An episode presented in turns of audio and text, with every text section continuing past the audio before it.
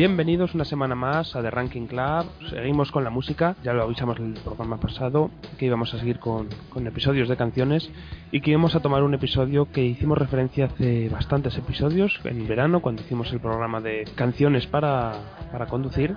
Y para ello contamos con las mismas personas que estuvieron en ese programa. A mi izquierda tengo a Yago Maneiro de Teleadictos. Hola Yago. Hola, Ma Hola Nacho, que se llama Mauro, hola Nacho. Tengo que mandarle un saludo a Inma que me lo ha pedido, porque es compañera de Teleadictos y también ha grabado aquí contigo. vale, vale. Encantado de estar otra vez por aquí. Pues nada, hola Inma. Y a mi derecha tengo a Mauro. Hola Mauro de, de Basura en TV, aunque hace mucho que no grabáis, ¿no? Sí, es verdad. Estaba por decir que ya me parece que me van a quitar el carnet pronto y el sueldo. Bueno, como no era mucho tampoco te importa, ¿no? No, no, el euro puedo el euro al mes puedo conseguirlo otra parte. Bueno, y un, y un servidor es Payman815, Nacho Toribio. Y bueno, como comentamos en ese episodio, para los que no lo escucharais o para los que se os haya olvidado porque ha pasado bastante tiempo, ya ha pasado la fecha clave de noviembre, musicalmente para mí en Madrid, que era el concierto de Arctic Monkeys. Y dijimos en su momento, cuando sonó Are You Mine, que esto, como estuvimos hablando un buen rato de Arctic Monkeys, dijimos, pues nada, podíamos hacer un episodio de las mejores canciones de Arctic Monkeys. Y algo y que la gente se creía que era una broma, pero no, no era una broma. Íbamos en serio. Aquí nada de lo que se habla se dice de, de mentira y, y, nada queda en terreno perdido. Así que nada, vamos a elegir, como nos ha, muy, nos ha venido muy bien que tengan cinco discos, porque así podemos eh, elegir una canción de cada disco. Y vamos a empezar con el primer disco, Whatever People Say I Am, That's What I'm Not. Que es un disco del año pues ahora mismo me ha pillado un poco. Hace, ¿eh? Hace ya bastante, yo creo que igual por 2004 por ahí, ¿no? Pues en Wikipedia dice 2006, yo pensaba que era más viejo, ¿eh? Pero vamos, que yo lo recordaba de, de cuando estaba en, en bachiller y, y, eso es por 2005, por ahí, sí, 2004-2005. A mí, perdón que me meta en. Eh, que me ponga en modo presentador, pero me interesa saber eh, cómo, cómo llegaron ustedes a este disco.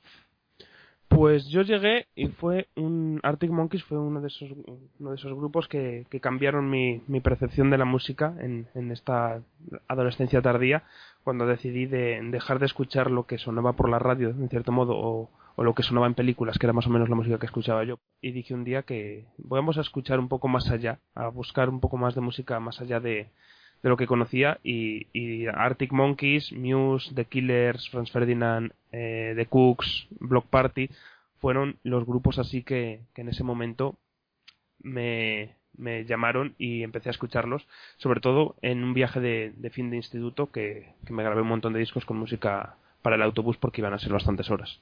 ¿Y tú, Yago, cómo conociste Arctic Monkeys? Pues yo un poquito más tarde, porque yo la verdad tengo la historia es similar. Yo empecé a yo antes no escuchaba mucha música, pues antes de tener, cuando tenía 16 años y o antes, antes de 16, no escuchaba mucha música. Luego empecé a escuchar más música, en plan, pues no sé, grupos en concreto, decir, voy a empezar a escuchar música, quiero, quiero cultivarme de esto. Pero escuchaba música muy distinta, escuchaba pues, cosas como metal y cosas así, o hard rock y tal. Pero bueno, mi, mi gusto fue un poco cambiando y allá por el 2007, yo creo que fue por el 2007 porque yo el primer CD que escuché de Arctic Monkeys no fue este, fue el segundo, fue Favorite Nightmare. Y, pero bueno, lo escuché uno detrás de otro, ¿sabes?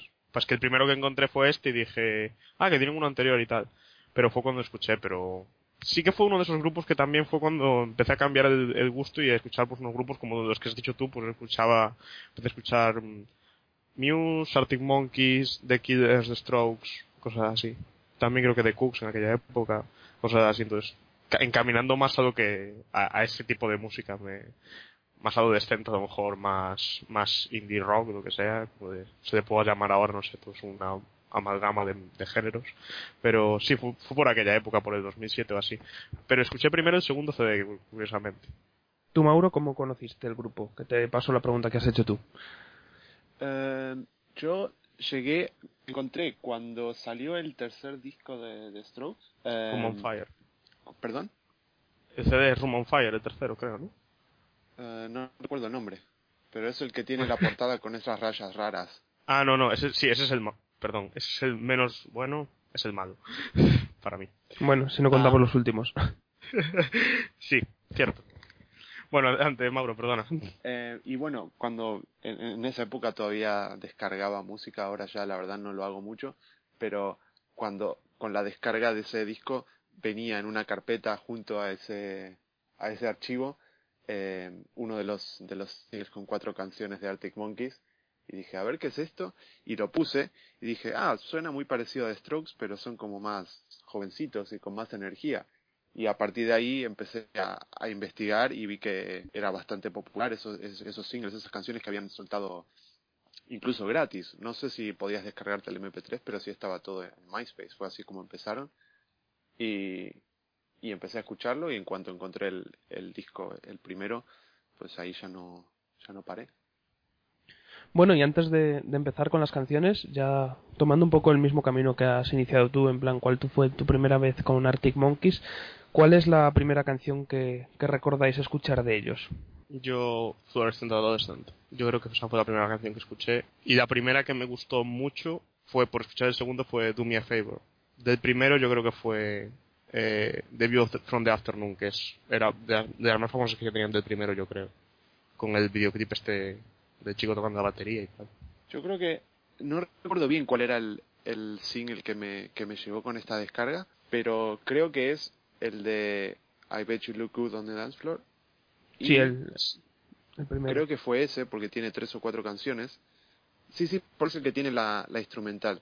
Yo creo que, que en, el disco que me bajé, que creo que no era el disco en sí, sino era una mezcla de, de todos estos primeros EPs que sacaron, o al menos había canciones que luego no estuvieron en el disco y, y canciones que están en el disco que, que no estaban allí.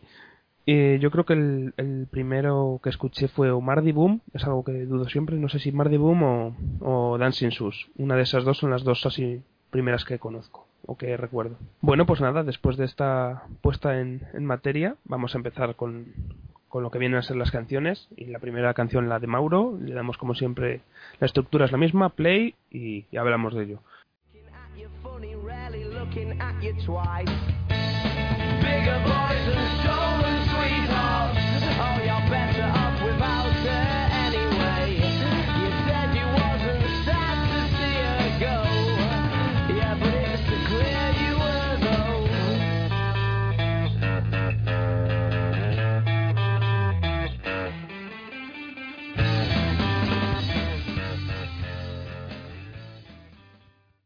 Mi primera canción es eh, Bigger Boys and Stolen Sweetheart, que ah, ahora no sabía, pensé que era más conocida, la verdad, porque a mí es una de mis favoritas de, esta primera tanda de canciones que sacaron. Y es verdad que hice trampa porque es de uno de los EPs que sacaron, no sé si es la segunda o la tercera canción, o sea que es, dentro de todo está bastante escondida, pero a mí me encanta porque es como un resumen, es muy de, es muy de escuela secundaria, si prestas atención a la letra, va sobre, va sobre un tío que que le roban a la novia y que el, el, que le roba a la novia le puede, le puede partir la cara y va sobre esas cosas que es, digamos, una de las cosas más frescas del, de los, del primer disco, sobre todo, de Arctic Monkeys, esa, digamos, esa visión como muy, muy cruda de la, de la adolescencia.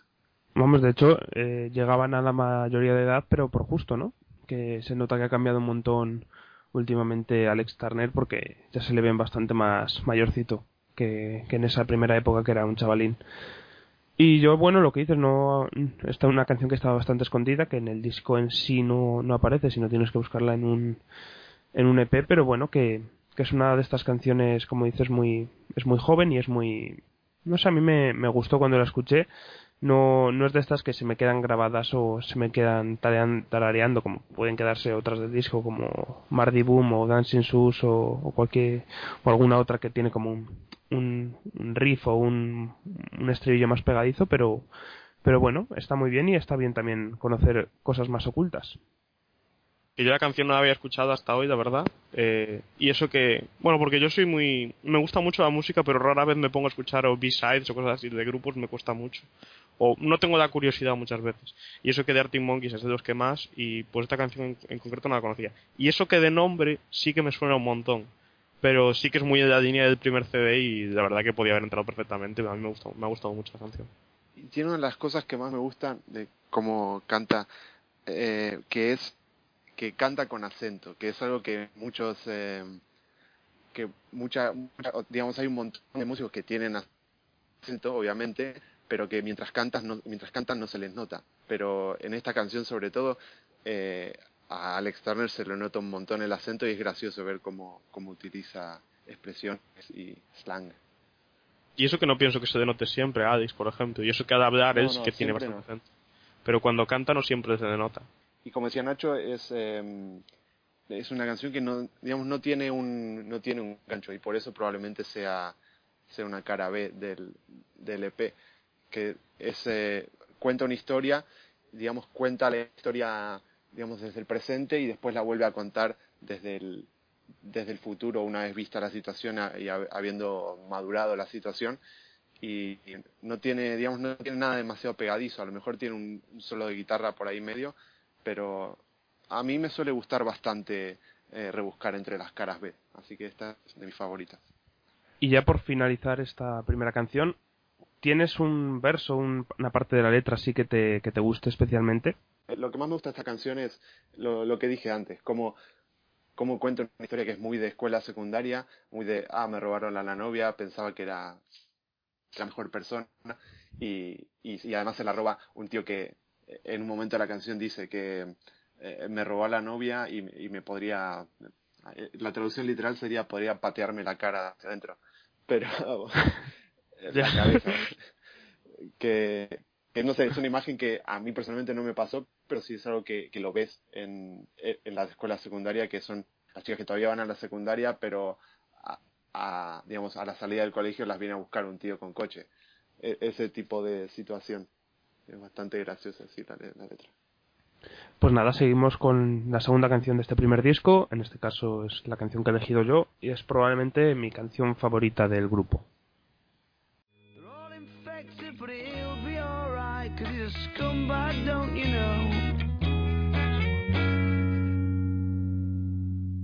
Said he's a scumbag, don't you know?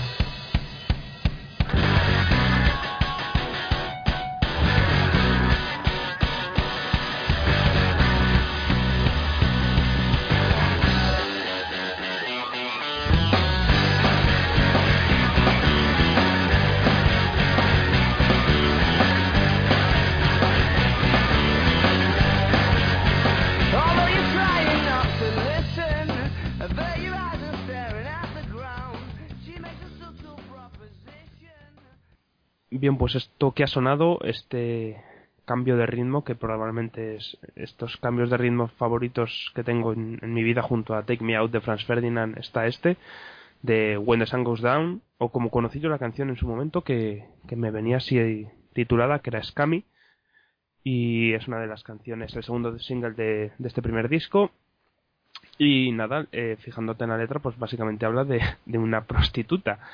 De hecho, mi, mi frase favorita de, de, la, de la canción es And I've seen him with girls of the night and he told Roxanne to put on, the, put on her red light que es todo el mundo que, que, haya escuchado la canción de Police pues sabe perfectamente que viene que viene de ahí la referencia. Y como decía es un es una canción que me chifla desde el principio más Alex cantando sin sin mucha fuerza de música detrás hasta cuando pega el cambio y se convierte en una canción con un ritmazo y un, un trayazo tremendo. De hecho, eh, es una de las canciones que más eché de menos en el concierto del otro día, que no tocaron, y, y me fastidió bastante porque es como, es mi canción favorita y no, no la han tocado.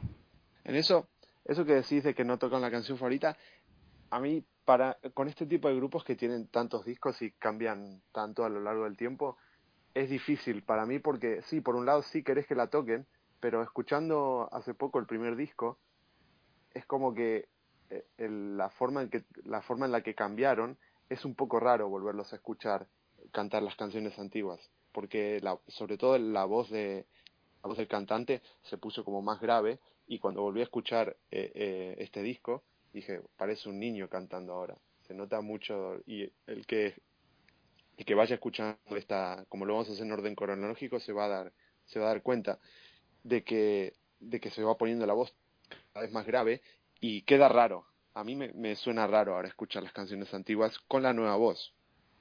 Sí, quizás un, un poco sí, pero sí que se echa de menos. O al menos si no has visto nunca el grupo en concierto, también tienes ganas, o yo tenía ganas en, el concierto que, que, cantaran algunas que, de sus primeros discos que me gustaran mucho, que, que fueran como un traslazo más fuerte, que es lo que, que más eché de menos del concierto. Aparte de que me pareció cortillo, me, me pareció que faltó faltó alguna sí sí que es cierto que lo que tú dices que es viendo el, la evolución que ha tenido como grupo es raro escuchar canciones como I Bet That You Look Good on the Dance Floor, que es una de las primeras que, sí que tocaron en el concierto.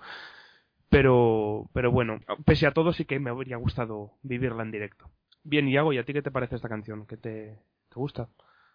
Eh, a mí sí es una, una, de las mejores canciones, yo creo que del primer CD. Es, a mí me costó mucho elegir una porque la verdad es que es un, un CD muy bueno, para en mi opinión es muy bueno. Cada uno de los CDs para mí son muy buenos, pero cada uno en su, en su manera, porque es eso. Lo que decimos que igual los dos primeros son más comparables, igual que el Handback y los otros dos son más comparables, pero tienen todos en su línea. Eh, When the Sun Goes Down es una de mis favoritas también, y yo creo que es una de las más míticas que le gustan a todo el mundo, porque es muy... Tiene a la vez esos momentos más tranquilos y al final crece de una manera espectacular, ¿no? El final es, es, es muy increíble. ¿Has dicho que tú en, el último concierto no la tocaron esta canción? No. Qué lástima, porque yo cuando fui sí que dormí. No, no, de hecho del primer disco solamente tocaron A Bit That You Look on the Dance Floor. Yo he tenido que volver a mirar el set disc porque no me acordaba. Y, y Mardy Boom en, en acústico al final. Wow, eso se debieron de volver loca la gente con ella. Sí, sí, sí, estuvo guay. Porque Mardy Baum no es, no es la favorita de ninguno de nosotros tres, por lo que, por lo que, porque no es la mía y no es la de Mauro y no es la tuya, pero es una canción que yo he visto que la mayoría de la gente es su favorita, muchísima gente devuelve loca esa canción. A mí me gusta, pero no más que otras. O no sería la canción que elegiría que tocaran del primero si que decir una. Esta es una de, las que sí que vale la pena. Yo creo que I Bet You Donde la tocan porque es la, yo creo que es de las canciones más famosas que tienen.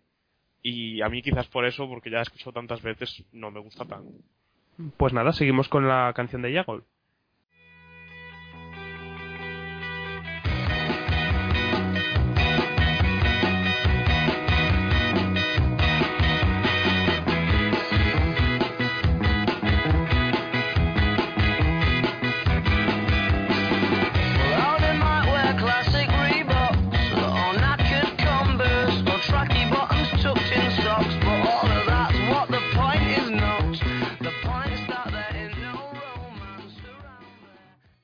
Canción que hemos escuchado, que es la que he escogido yo del primer CD de Whatever People Say I Am is What I'm Not, es A Certain Romance. La verdad me ha costado mucho elegir una canción de este CD porque, pues como hemos dicho, hay muchas que a mí me parecen canciones increíbles.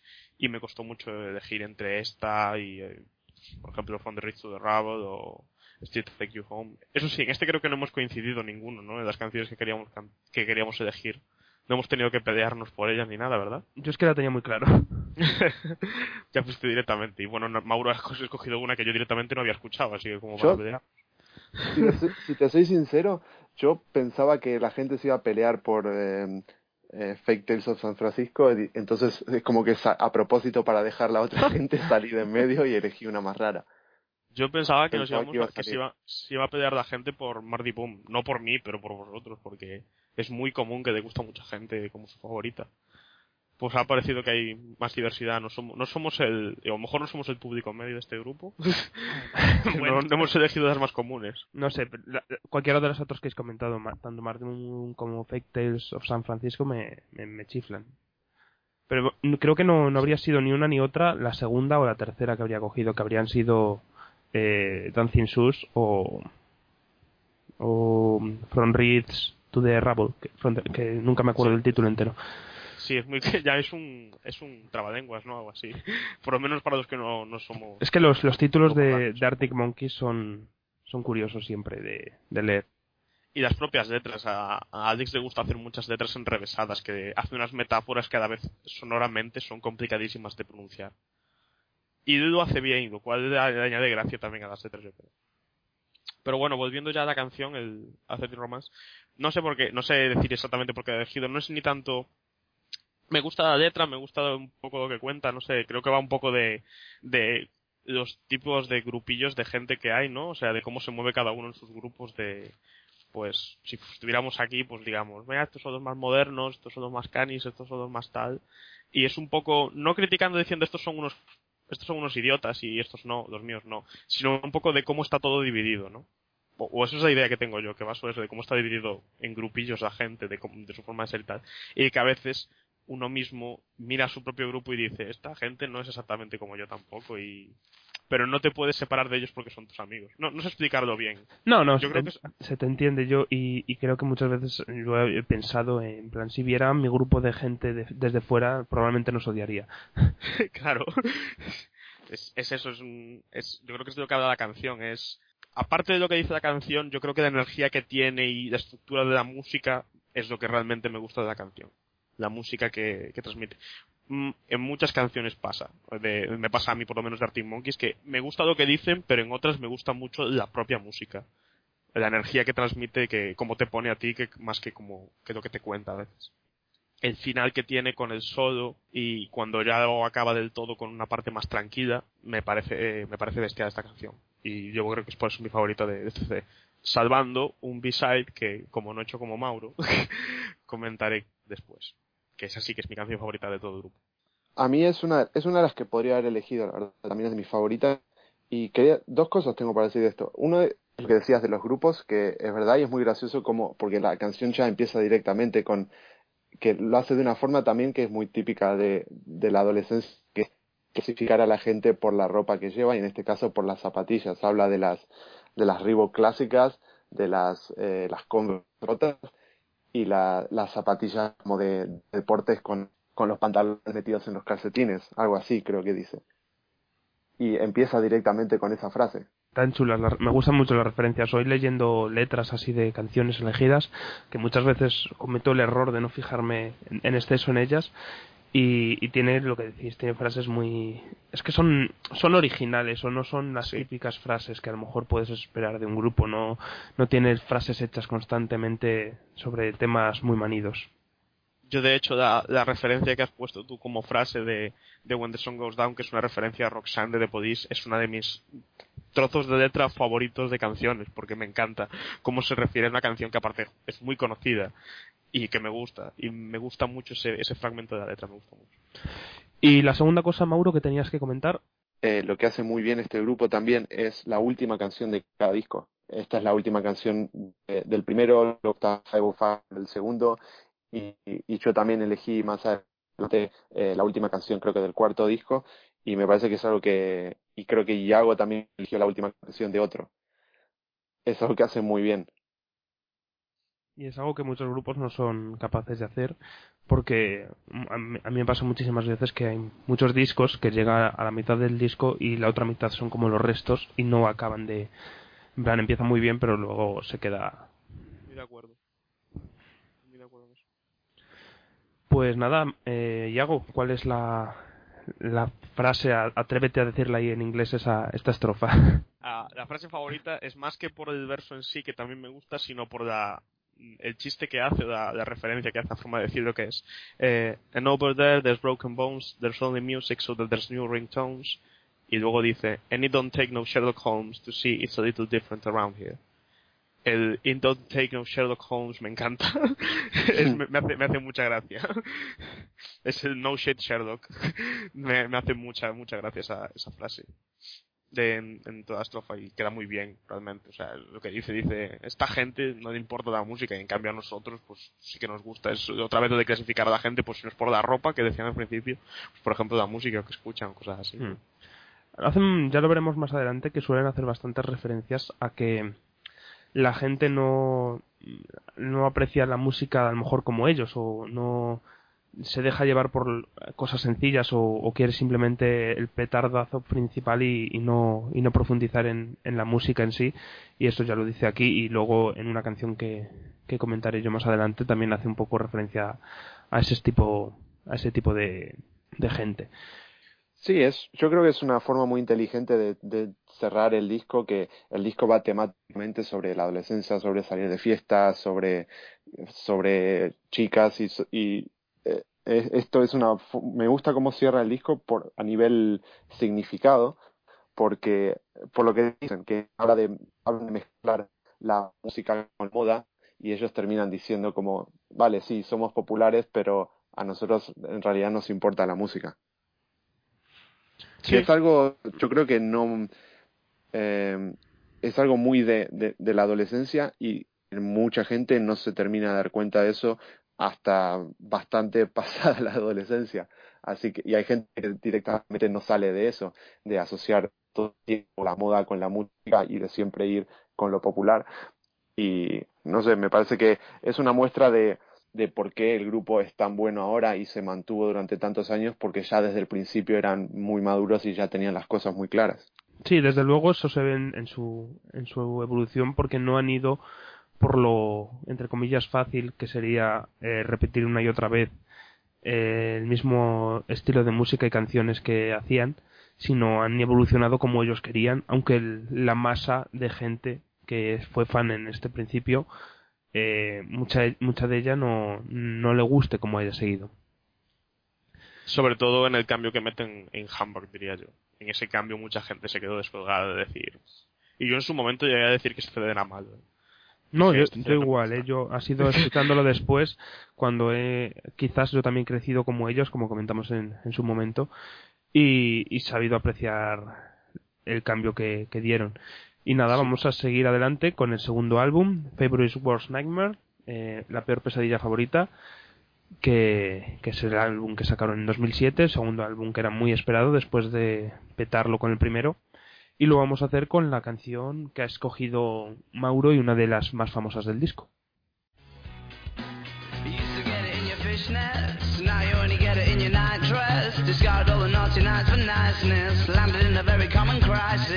Everything's in order in a black hole. Nothing pity past though.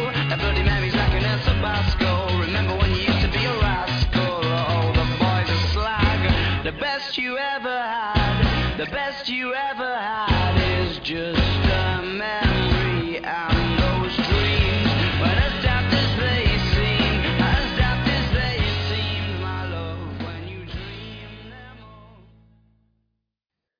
Mi, mi elección es probablemente mi canción favorita del grupo, que es eh, Fluorescent Adolescent, que me parece que es temáticamente muy similar, es una, una evolución de lo que estaba comentando hace nada, que es que me parece una canción como de cuando llegas, estás llegando al final de la adolescencia y miras hacia atrás y empieza, no sé si a todo el mundo le pasa, a, a yo personalmente eh, superé la adolescencia bastante pronto, es como que estaba un poco harto cuando estaba llegando ya, cuando ya tenía 18 años es como que ya no me sentía más adolescente y me parece que esta canción va sobre eso, va sobre, va sobre entender de qué va la adolescencia y decir, vale, aquí se acabó y paso a ser eh, no un adulto, pero sí un, no sé cómo explicarlo, pero ese, ese espacio intermedio. Joven. Sí, sí, va sobre, para mí esta canción va sobre ese espacio intermedio. Y luego, musicalmente, el ritmo me encanta y una de las cosas que más me gusta de, del cantante es eh, el, el, flow que tiene. No, no puedo decirlo de otra forma, es, es como un rapero. Esta canción es eh, muy difícil para mí de seguirla cantando y de conseguir lo mismo, porque eh, tiene ese ritmo, esa velocidad y la pronunciación que tiene y la, la única palabra que, que, puedo utilizar es el flow que tiene sí, sí, este es. tío Sí. y me encanta. Yo creo que es definitoria bastante de, de, lo que es de las letras del grupo esta canción por eso mismo, porque tiene una letra muy muy enrevesada y que además va rápido. Es muy complicado cantar esta canción, pero Alice tiene una tiene una capacidad ahora de pronunciar que bueno, que es que es es increíble realmente. Te limitas a, a hacer en na na na na na na na na na y ya está, ¿no? Sí, o sea, tú te puedes saber la letra y dices, sí, sí, yo me la sé cantar, pero no sabes, a, a, igual te la pones a la vez y no puedes seguir el ritmo ni de broma. Pero bueno, luego te, te regala una cosa para corear en concierto que es el de Best You Ever Had, que, Sí. que ya que no puedes hacer en na na na na na, pues ya te deja esa parte.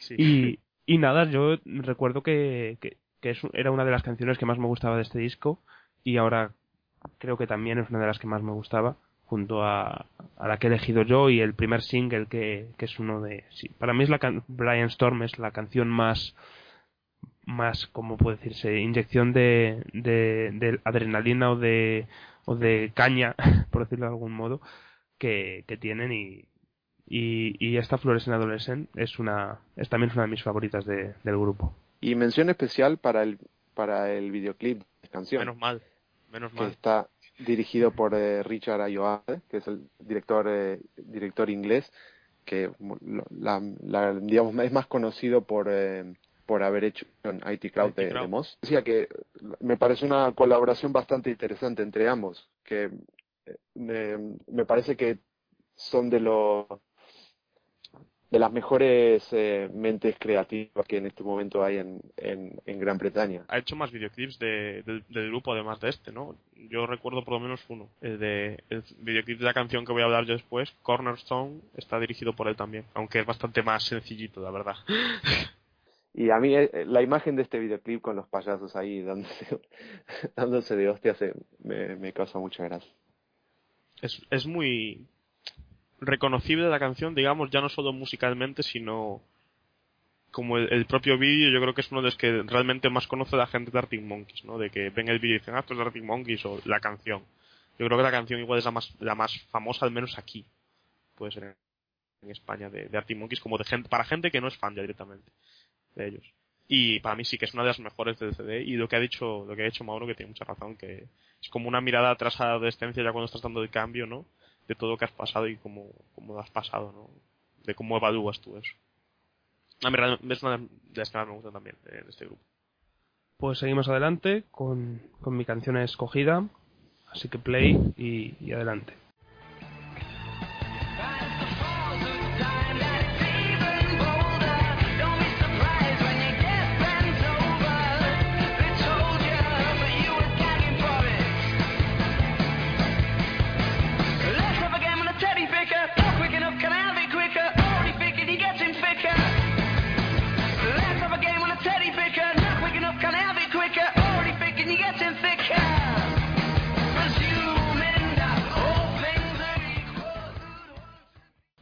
Bien, pues la canción que he escogido estuve dudando entre la que comenté antes, Brian Storm, y esta, que es Teddy Picker, que es la que hice referencia antes cuando hablaba de, de esa idea que tienen normalmente ellos de que la gente, eh, o no les gusta la gente que de repente triunfa y simplemente triunfa porque les gusta el, el éxito y no, y no lo que hacen. De hecho, pues eso, Teddy Picker es, para que no sepa lo que es un Teddy Picker, es las típicas máquinas estas de feria que cogen muñecos y, y así la, la frase que más me gusta o la parte de la estrofa que más me gusta es Let's have a game on the Teddy Picker, not quick enough, can I have it quicker? Que es como si ya es de suficientemente rápido el, el juego este de coger a alguien coger un muñeco y tal, pues coger a alguien y hacerlo famoso, eh, en plan quiero más, quiero más rapidez, quiero ser famoso ya o quiero estar en la cresta de la ola ya. Que es un poco, pues también me, me recuerda como hacen un poco, no sé si autocrítica a sí mismos, por el hecho de que ellos también de repente, pum, en la cresta de la ola y uno de los grupos más conocidos de la, de la escena de, de Gran Bretaña. Es otra frase que también es muy difícil de seguir, porque también lo dice muy, muy, muy rápido. La verdad es que lo, lo que dices de la, de la fama es cierto porque, a ver, aunque hubo ahí, pues, el cambio de estilo que se notó, tú ahora mismo piensas en Arctic Monkeys y dices, bueno, tiene 5 CDs, pero es que suenan a un grupo ya de, de solera, de decir, uno de los grupos más importantes de Inglaterra. Y, y no son tantos, o, o ya lo son desde hace tiempo. ¿Sabes? Ya cuando salió el, cuarto CD, ya decías, son los Arctic Monkeys. Y solo llevaban tres CDs, pero ya eran muy reconocidos. Consiguieron la fama muy rápido. Los dos primeros CDs fueron aclamados totalmente. Sí, con los dos primeros con- consiguieron la fama y con el resto han, han conseguido eh, el respeto. No el, no el respeto por, ¿sabes? Como que, que se les ve que, que son creadores y no simplemente un golpe de suerte. Sí, y aparte el, el tener el valor de hacer esos cambios de estilo tan bruscos es, es importante. Tener ese valor de decir, pues, no sé, hay grupos que para mí no son malos, están bien, pero quiero decir que creo que se les ha, se han estancado en un estilo y eso les, eso les daña. Muchas veces porque escuchas lo mismo seguido, no sé. La mayoría de esos grupos no, no, no voy a mencionarlos porque son grupos que no me gustan tanto y parece que quiero hablar más de ellos, así que no voy a decir nada, pero bueno. Bien. Pero bueno, lo, lo que hicimos, lo que hablamos antes, dijimos eh, de los Strokes, pues los Strokes tienen dos CDs primeros para mí son muy buenos y luego ya eh, tienen alguna canción buena. Y, Y respecto a Teddy Picker, eh, Mauro o, o Yago, que algo, alguna cosilla que, cosilla que comentar. me gusta mucho el, el punteo que tiene la guitarra, el ritmo que tiene la guitarra, toda la canción así. Te da mucha tensión, mucha... Te acelera mucho, ¿no? El ritmo a ti. Sí, Es te- lo que dices tú, como te mete prisa la canción ya, pues te pone, te pone frenético, me encanta. y el final es mucho más rápido. Si ya he ido rápido todo el- toda la canción, el final es más aún. Mauro, Sí, iba a conseguir lo mismo. El riff de guitarra es muy pegadizo. pues nada, seguimos adelante con, con la tercera canción de, de este segundo disco que le ha escogido Yago.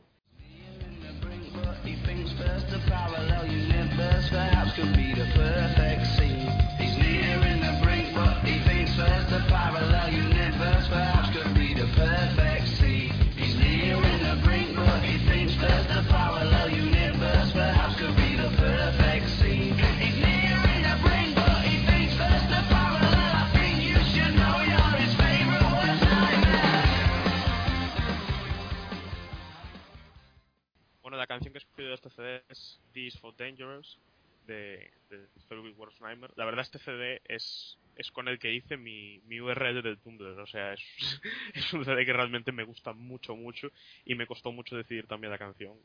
Entre otras cosas, por, por eso, por lo que había comentado antes de que fue el primer disco que, que, que escuché del grupo antes que el primero. Y aunque la primera canción que realmente me, me gustó mucho, que me enganchó, fue Do Me a Favor, la verdad es que es, bueno, va fluyendo, ¿no? El, el sentido del gusto, supongo, de la música y, y la canción que es tu favorita en un momento deja de serlo un, un tiempo, ¿no? No sé si os pasa a vosotros. ¿Siempre ha sido vuestra favorita esa o...? Mm, No, de hecho, una de las que primeras me gustaba, aparte de las que comenté, es This House is a Circus y luego me he olvidado bastante de ella. Mm, Pues eh, eso mismo, a mí también me gustaba, me gustaba mucho esa y, y This for Dangerous es de las que me gustaron más hacia el final, me gustaba mucho antes Do Me a Favor o, o la que ha dicho, la que ha dicho Mauro, la de Fluorescent Adolescent o Teddy Picker incluso. Pero bueno, esta ahora ya según ha venido, pues el tiempo pues me es mi favorita ahora mismo.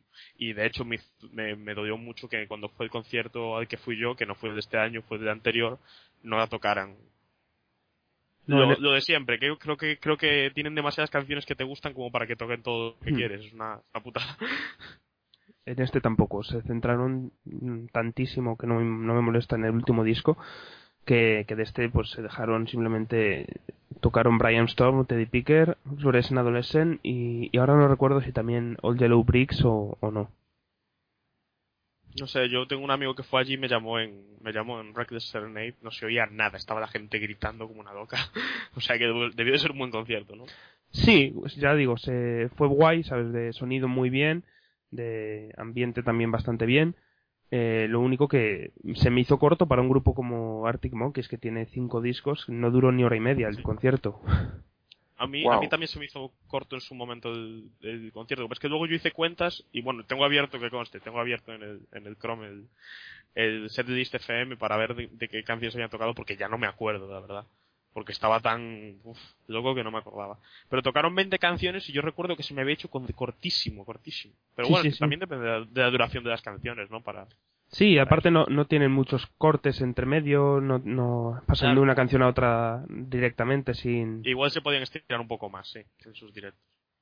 Yo para, por eso, para un grupo que tiene cinco discos y con, tanta- con tantísimas canciones buenas o conocidas, eh, ni hora y media de concierto empezó a eso de las 10 y cuarto por ahí, y acabó a las 11 y 20 y 25, se me hizo cortillo.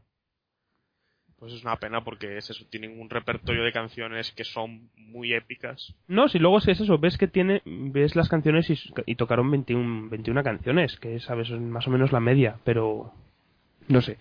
Bueno, seguimos con la canción. Sí, Eh, perdón, Mauro, que me, he- me, he- me he desencarrilado. no pasa nada. Mauro, ¿qué te, ¿qué te parece esta canción? This for Dangerous.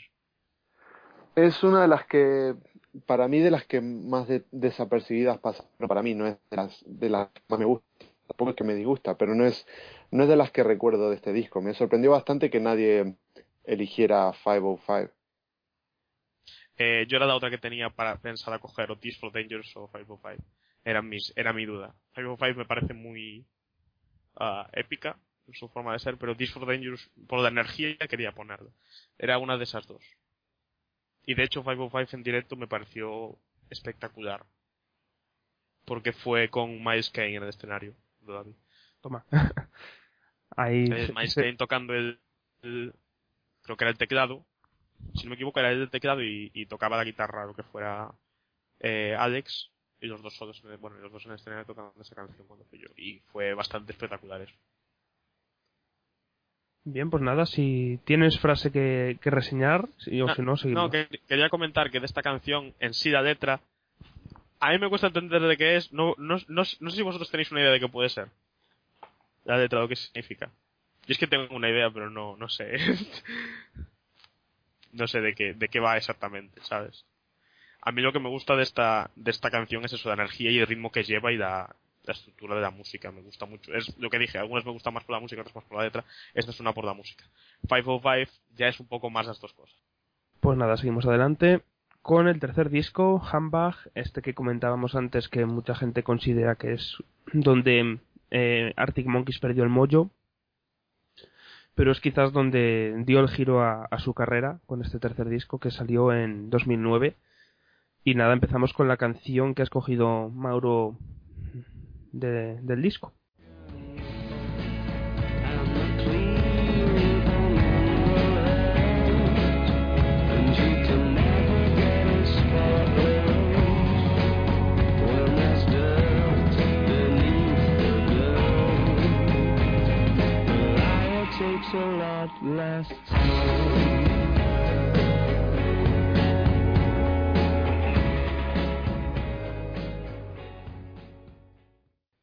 De este disco, para, para mí, este disco es el que yo, digamos, me, me gustó, hice que me gustase a la fuerza, porque como dijeron ustedes, el primer single que salió, que fue Crying Lightning, cuando lo escuché por primera vez, me pareció, eh, no sé, feo, como estéticamente feo, no sé cuál es el equivalente eh, sonoro a la palabra feo, pero, eh, pero me- me forcé a escuchar este disco una y otra vez y, evidentemente es un disco que no, no conozco a nadie que le haya gustado inmediatamente, pero me parece que es un giro muy interesante que hicieron, mucho más hacia el lado oscuro, pesado, eh, críptico en las letras, que ya un poco se avanzaba en el segundo disco, digamos, el, el salto del primero al segundo no es muy grande, pero sí que se nota que van un poco más hacia la oscuridad y este van totalmente hacia la oscuridad y en las letras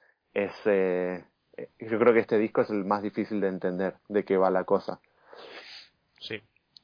y la canción que ahora no me sale el título estaba haciendo tiempo a ver si me salía el título en la cabeza pero no Dance Little Liar. esa esa eh, no sé me parece que resume muy bien el sonido de, del disco con eh, el solo de guitarra que tiene al final con, con la batería todo muy muy pesado no es eh, a, a nivel letra no, no, no tiene nada demasiado especial. Probablemente mi otra canción favorita ya la eligieron y vamos a hablar más adelante pero me, me- esta canción la elegí más que nada por cómo resume el sonido me parece muy interesante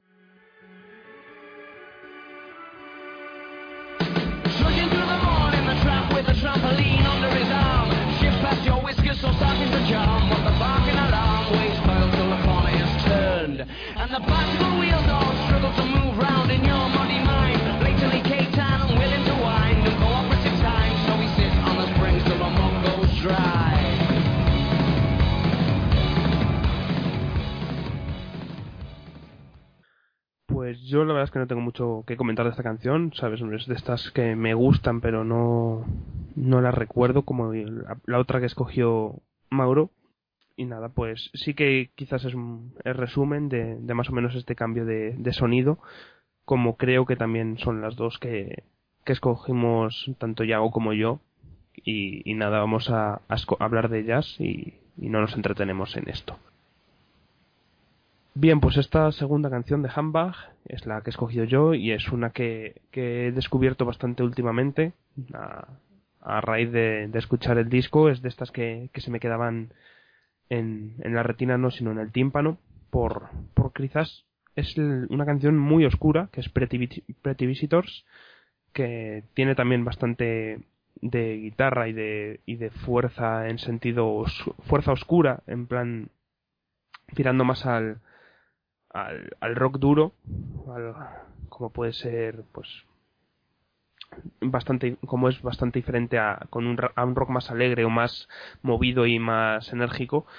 Y, y con frases como What came first the chicken of the dickhead que también lo hace con una dicción y con una velocidad eh, y un flow como decía y un swag bastante considerable. Y, y el estribillo que es como muy muy sec- sectario muy eh, himno de oscuridad en plan all the pretty visitors tan tan tan tan tan vinieron aquí y movieron sus brazos hacia el agujero de, de, serpiente. Y es es todo muy oscuro y muy muy críptico. Y es un poco pues ese paso a, a la a la dureza y a la pesadez del sonido de, de Arctic Monkeys a partir de este tercer disco. Que tiene el que tiene además la eh, es el, el primer disco en el que incorporan los teclados. Sí de Y hecho esta este canción los usan un montón en esta canción también tiene ese momento de como de, de carnaval siniestro sí es una buena forma de escribirlo ahora que lo decís Sí, la verdad es que sí. Esta canción es, es eso, es muy oscura, pero a la vez tiene un tiene un ritmo machacón de que va con fuerza, ¿no? Y, y es acelerada, ¿no? Porque otras Density Liar creo que tampoco es tan movida, ni no sé, ni incluso Crying Lightning, que es un single, pues tampoco es tan sí acelerada. Crying Lightning, an- antes la mencionó Mauro, que se queda un poco así. A mí la verdad es que sí que me gusta, pero sí que es como. Cuando la escuché y cuando la escucho es como. Es una canción que está bien, que es como del. de- sí, es de la antigua época, de. Bueno, antigua, de estos dos primeros discos, pero como si le hubieran quitado cosas o le hubieran quitado parte de la fuerza que a lo mejor de. o energía que tenían antes. ¿Tú la escuchas en directo esta? ¿La tocaron por casualidad? Pues la verdad es que tengo la duda ahora mismo y no me acuerdo si la tocaron o no. Porque por un lado recuerdo que sí, pero por otro lado no me acuerdo. Es mezcla. Yo sí que recuerdo una de estas como las que una de las que tocaron, como una de las que tocaron y sí que tiene una energía en directo muy bestia, es muy acelera mucho a la gente y está bien como para meterle el handback para que no quede todo muy oscuro. Oscuro queda, pero bueno, no queda lento, digamos, no te ralentiza tanto el concierto porque tiene bastante energía. Que recuerdo que cuando fui yo, la verdad es que de, de ese CD en concreto pusieron lo justo, eh, la verdad. No sé si es que se midieron, dijeron, bueno, a la gente no le gusta demasiado, así que con lo justito, pero yo estoy mirando y de hecho es que recordaba muy poco y creo que solo tocaron dos, Crying Lightning y, y, es, y Visitors. Mm, tocaron Crying Lightning y. y. pues creo que ninguna más. Eso, es- lo cortan bastante en directo parece el handbag. Ninguna más, no, no. yo es que cuando los vi fue cuando sacaron este disco entonces las escuché prácticamente todas Yo los vi cuando el siguiente, cuando el Saki en sí. Entonces, se centraron más en ese, aunque tuvo un poco de todo. Pero es curioso eso que normalmente muchas veces los grupos hacen, si tenemos 5 CDs, cogen del último ta- del último pues 7 y luego hacen 5, 3, 2, 1, una cosa así. Y en el mío, en el que fui yo, pues tocaron eso, tocaron dos del, del Handbag, pero tocaron, pues del Favorite Nightmare tocaron Teddy Picker, Brainstorm, eh, tocaron Fluorescent Adolescent, 505, Do Me a Favor, unas cuantas. Y del, del primero también habían tocado unas cuantas. Y del Handbag lo dejaron casi intacto, dos canciones. Pues Igual nada, que sí que seguían un poquito de- del público. Pero bueno, eso que Pretty, Pretty Visitors también es de mis favoritas de este CD. Pues seguimos adelante con la tercera y última que la ha escogido Iago y. y yo, vamos, tengo mis problemas con esta canción, pero bueno, ahora habla Iago de ella.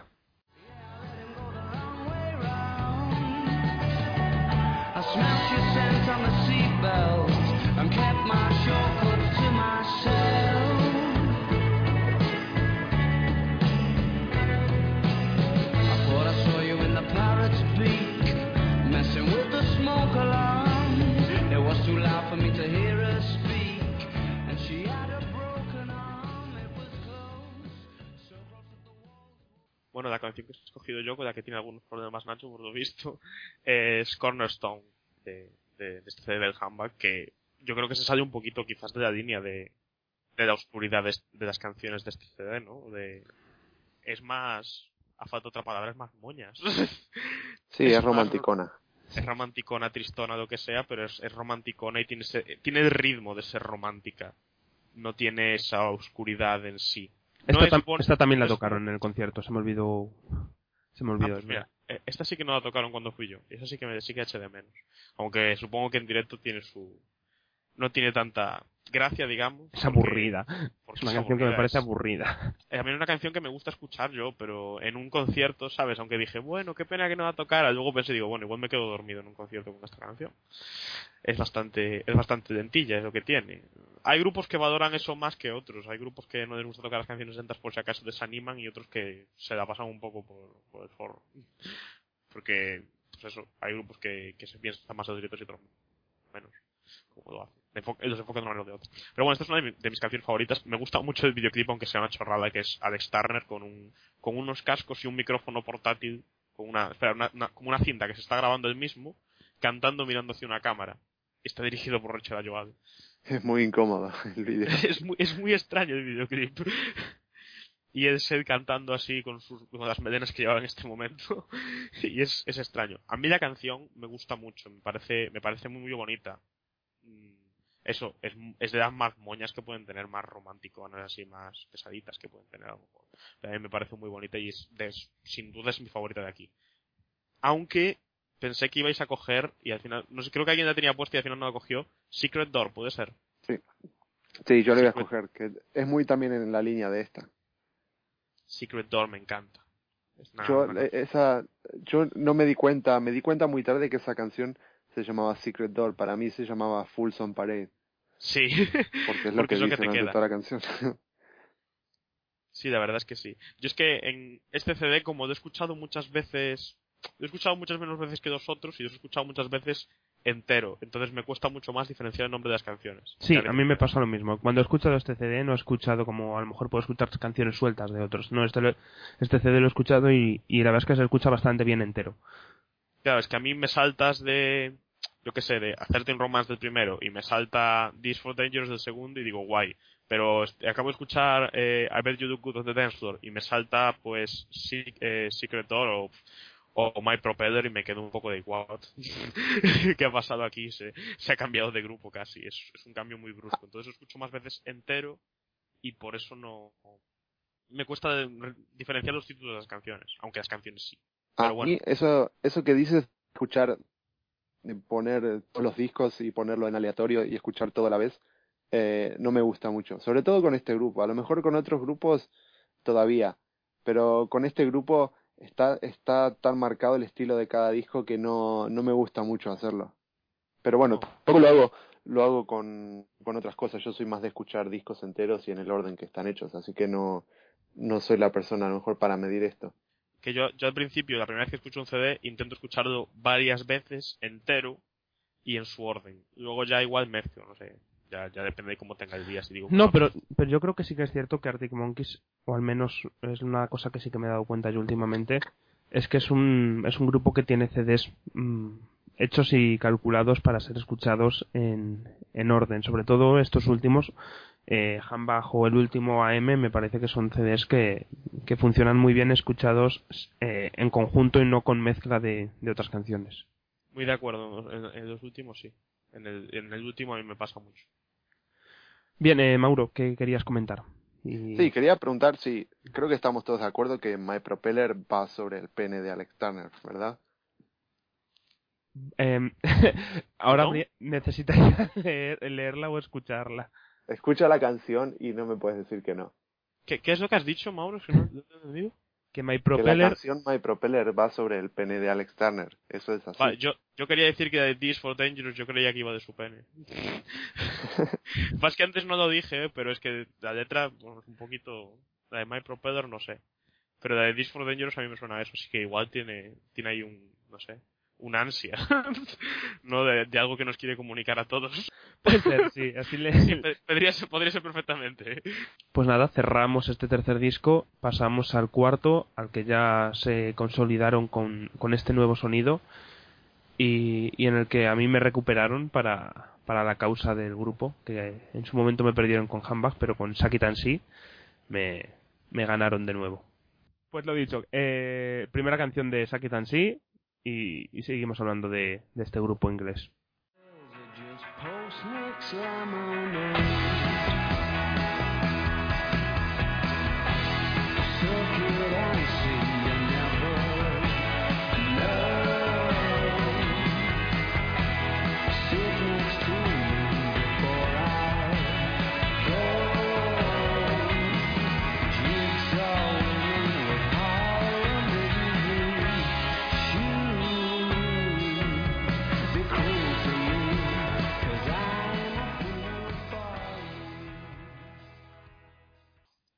para mí, eh, lo que decía, lo que decía Nacho es que es, es muy difícil eh, elegir una de este disco porque es que está lleno de pepinazos. Es uno detrás de otro. Creo que, creo que la única que no me gusta de este disco es eh, Brick by Brick, que me parece bastante monótona, pero Para mí después cualquiera de- de los dos singles, singles pierden bastante en comparación con el resto de las canciones. De los dos Sí, sí, totalmente. singles. Totalmente. Eh, pero bueno, yo escogí en esta eh, Saki Tansi, si mal no recuerdo. Sí. Eh, Sí. Porque Esa también tuve mis dudas con ella, ¿eh? De si cogerla, la verdad. También mis favoritas. yo elegí esta canción porque, ya lo dije antes, me gusta mucho cuando se pone romanticón. Y en esta canción creo que se nota, obviamente, claramente está basado en, en una chica que le gusta. Y entonces me parece que con esta motivación es cuando más creativo se pone. Y esta canción tiene muchas eh, metáforas que me gusta mucho como, co- cómo están construidas. Y de hecho la canción que, da título al disco y que me parece un título que tiene quizás es un título que tiene un- una fuerza tremenda y simplemente son cuatro palabras y la portada es simplemente la frase de Sakitansi sobre fondo eh, marrón te- terroso Como color crema. sí crema más crema que tierra sí eh, Yago ¿qué, qué opinas de Sakitansi? Ah, sí, yo ya dije que era quizás entre estaba entre la que escogí yo y esta para, para elegir como mi favorita porque la verdad es que a mí también me gusta eso cuando se pone romántico. Creo que a ti también, Nacho, porque la que has escogido también anda un poquito... Pero la, ¿no? la que he escogido yo es que no me no- a mí no me dice personalmente tanto como por la parte romántica, sino por una parte más de, de jaleo mental personal. Bueno, me refería más bien a... quizás más por la tonalidad que tiene la canción, ¿no? La, Sí, la tonadilla es más es, es romanticona y es más bueno, como de hecho una canción de este disco se llama eh, espérate, no me acuerdo ahora mismo cómo se llama la canción ¿La que has escogido? No, no, la, la otra que me recuerda también, que me parece también romántica, o que por el título, pues eso, eh, es que es Pile, Pile Driver Wolf, ¿sabes? Pues. Fire Driver Gold, sí. Ese sí que, es la- sí que también es. O Love is a Day's Request también es bastante. Tiene unas cuantas así. Mm. Este CD es muy, muy bueno. Yo es lo que, lo que, lo que decía a Mauro que entre Brick by Brick, incluso Don't Sit Down, Cause I Move Your Chair, igual no son ni. Son de las dos primeras que escucharon, creo que son las dos primeras que escucharon. Y para mí, pues, son las más flojas un CD que es muy, muy bueno. Y ellas, y esas también me parecen buenas, quizás Brick un poquito repetitiva y tal. pero- A- A mí Don't Sit Down, Cause I Move Your Chair, me gusta un montón. Y tras escucharla en el concierto, me gusta aún más. Es de estas canciones que yo creo que, que en directo me ganaron un montón por la interpretación. Y me parece muy divertida todas las frases que tiene. Y en el concierto verlo a él con, con ese. eh, con ese estilo, ese swag y ese, Sí. flow que tiene y, y la frase de Do the Macarena in the Devil's Lair y mientras él está bailando la Macarena a, a un ritmo muy lento y muy muy pausado a mí me, me hacía mucha gracia y me gustó un montón la canción. En directo. Bueno, pero volviendo a Sakitan sí, eh, eso es una canción que me gusta mucho de este álbum, de las que es, es, es difícil elegir una y, y me gusta mucho. Y aparte, no sé si lo habéis visto alguno porque tiene unos cuantos de... Tiene varias versiones en acústico Alex de esta canción tocando solo con una guitarra que son muy bonitas también. No es un cambio muy brutal porque la canción en sí tampoco es que tenga una instrumentación así muy compleja, si no me equivoco, ¿no? No suenan No, muchas cosas a la vez, muy alborotadora, pero en acústico suena muy bien. Pues si alguien quiere curiosear en YouTube y buscar algún directo, tiene el, sale él haciendo así con su cara, cara de tonto que tiene ahora de me creo mejor que todo el mundo, tocando esta canción y es queda muy bien. Y la, a mí la, la frase que más me gusta de esta, de esta canción es cuando dice, no lo voy a hacer en inglés, lo, voy a intentar traducirlo, es algo así como, eh, eso no es una falda, es, eh, es una escopeta recortada y espero que la tengan apuntada. Me gusta mucho esa, esa frase. Pues seguimos adelante con la canción que escogí yo de Sakitan sí que ya medio comentamos antes y, y hablamos de ello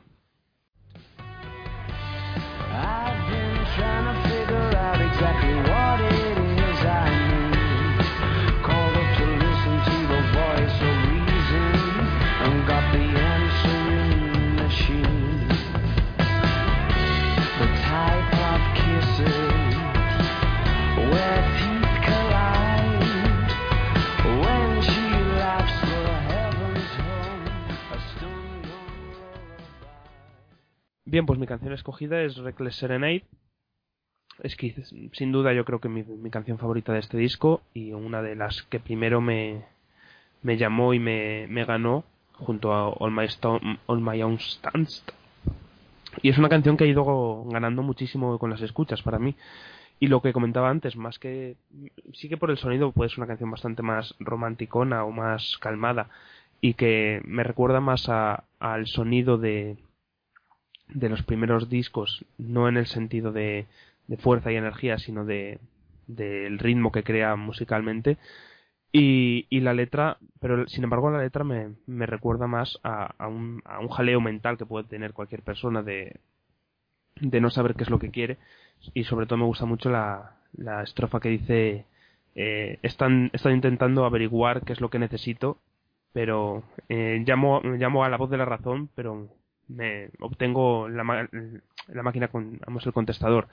Y es como me, hace mucha gracia porque es un, una cosa muy gráfica sabes el, cuando tú estás intentando eh, intentar actuar con bueno con con, racion, con raciocinio y tal y, y, lo que obtienes no es no es nada más que a ti mismo diciéndote eh, estás intentando algo sin sin sin sin vamos sin sin fruto sin sin lograr nada y, me parece una canción muy que gana muchísimo con las escuchas y, que creo que todavía puede seguir ganando más con el tiempo. A mí esta canción me conquistó desde el primer momento, no tuve que darle más escuchas porque yo recuerdo que cuando escuché el CD la primera vez este, me había gustado todo el CD, pero esta, esta canción en concreto fue mi favorita. Ahora ya ha ido cambiando y es, es de mis favoritas aún así, pero bueno, es otra la que he elegido, pero es una canción que me encanta, tanto la sonoridad como la, la letra. Es eso, no es tan, no, me he equivocado al decir antes que era así como romanticona, es más eso, es más de un lío personal, no más de, tu propia cabeza. Pero bueno, me, quizás por la tonalidad, son, la sonoridad que tiene de la música, sí que es más, en ese sentido, se parece más a eso. Pero bueno, de mis favoritas sin duda este CD y de, de, de... Mauro. Sí, esta canción tiene, la frase que dijiste es perfecto porque es una de las cosas que quería decir. Esta, para mí este disco tiene tres frases que resumen muy bien el estilo del disco y la forma que tiene Alexander de componer las canciones. Y es la frase que vos dijiste. Luego está otra frase que es cuando, no recuerdo, que no me sale el título de la canción, pero dice algo así como, le quité las baterías al misticismo y las puse en el casco de pensar. Eh, no sé si es en esta canción. No, creo que no. Y luego la otra frase que es la, en la canción que elegí yo, que es eh, así como eh, eh, como volqué mi corazón en una canción pop porque no me salía eh, no me salía la poesía, sí. algo así. Sí, eh, esas tres frases pop song. es verdad, es una, es una letra muy bonita. Esa, esas tres frases para mí son las que las tres frases que sí me quedan pues vamos a dar cierre a este cuarto disco de Arctic Monkeys con la canción escogida por Iago.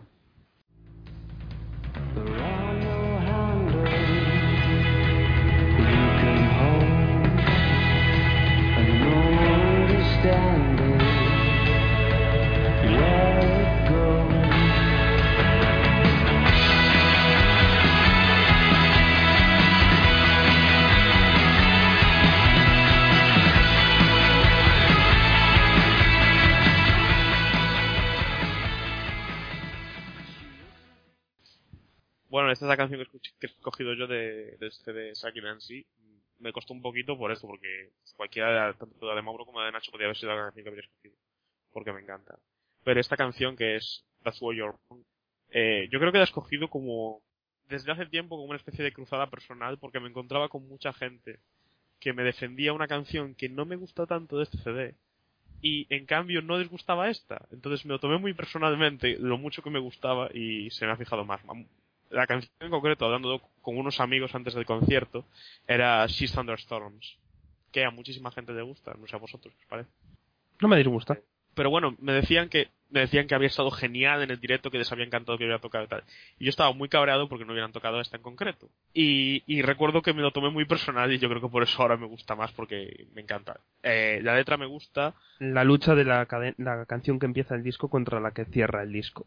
Sí, ¿no? De nuevo otra vez encontramos eso, que cogemos una, que he cogido una canción que cierra el disco por eso, lo que habíamos dicho, que escoge muy bien cómo terminar un CD y eso es importante. Yo creo que esta termina muy bien. Eh, tanto musicalmente como la letra me, me encanta. Tiene el ritmo ese más, eh, bueno, en la línea de, de las que hemos seleccionado de Saki Dancy, no tanto en, en otro como pues, Brick by Brick o, o Don't Sit Down, Movie Your Share. Aunque yo creo que muchas, eh, muchas canciones de este CD se mueven en, esa, en esta línea que hemos dicho. Porque Black Trickle también se mueve por ahí, que creo que a Mauro le gustaba mucho, la había puesto entre sus favoritas, ¿no? Sí, Black Trickle es un pepinazo. La canción, sí. eh, es una canción pop para mí perfecta, es como de manual. Sí, ¿no? El ritmo ese que sencillito que tiene así muy... Quizás en- como a los Beatles suena un poco en algunas cosas en el ritmillo, a lo mejor es cosa mía, pero bueno. Sí, hay muchas veces Eh, que, que suenan a los Beatles y también hay muchas veces que no, no me acuerdo ahora mismo en qué canción, escuchando esta mañana las elegidas, me recordó un montón el sonido a The Stone Roses. Sí, un grupo que me encanta también. Bueno, pero eso, de eso sí que tienen mu- de, de Stone Roses y de y de Queens of the Stone Age tienen mucha influencia, sobre todo desde el tercer disco, que es cuando empezaron a grabar en Los Ángeles. con Josh Home y tal de productor. Esta canción que cierra el CD, aparte de que en sí me gusta mucho, creo que encaja muy bien con que la segunda parte del CD, pues, si dividimos entre, pues son 12 canciones, 6 y 6, a partir de la mitad, pues eso, las que coge, pues van más en una línea, ¿no? La, que hemos dicho, Wreck the Serenade, o las que hemos mencionado, Love is a Laser Quest, o Blind River Wilds, o Saki Dancy, encajan más en esa línea que tiene una sonoridad más tranquila. Pero aún así tiene un puntito de, con los solos que tiene de guitarra este, estos puntos que tiene de guitarra la canción de That's Where You're Wrong, le da un puntito animado al final del CD para mí. También es de mis favoritas y, el punteo de guitarra también es, es uno de los que más me gusta de, de la historia del grupo. Yo la he escuchado poco, la verdad. Es de estas que, que no me disgusta cuando la escucho, pero no me solía quedar bastante más encerrado en, en, en ese trío que eran All My, All My Own Stands, Reckless Snake y Pile River World, que me gustan muchísimo los tres. Y, y me quedé bastante encerrado en esa y, y esta sin, sin disgustarme sí que, sí que es verdad que no me he prestado tanta atención. Pero bueno, prometo prestársela a partir de ahora. Mi cruzada personal, eh. Mi Sí, cruzada sí. personal. en valoración de esta canción. La he defendido aquí por eso.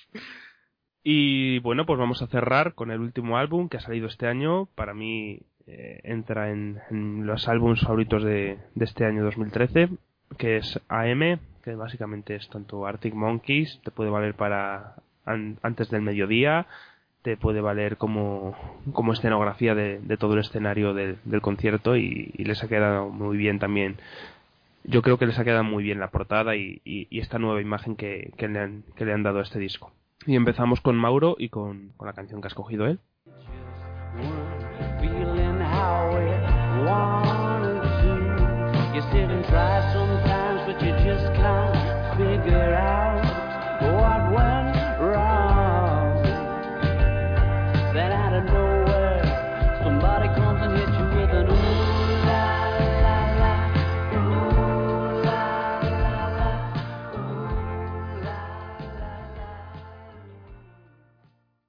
Para mí, en este disco em, se escucha claramente en distintas canciones homenaje- homenajes a distintos estilos de rock, a grupos clásicos. Y que, por ejemplo, en la canción que eligió Nacho se, nota bastante. Y esta canción para mí es eh, puro Velvet Underground.